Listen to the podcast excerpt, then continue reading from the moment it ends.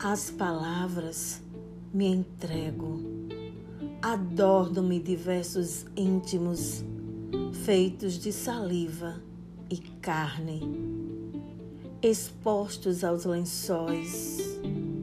Eles transbordam salivas noites ardentes e o corpo sem vestes reza ou crença.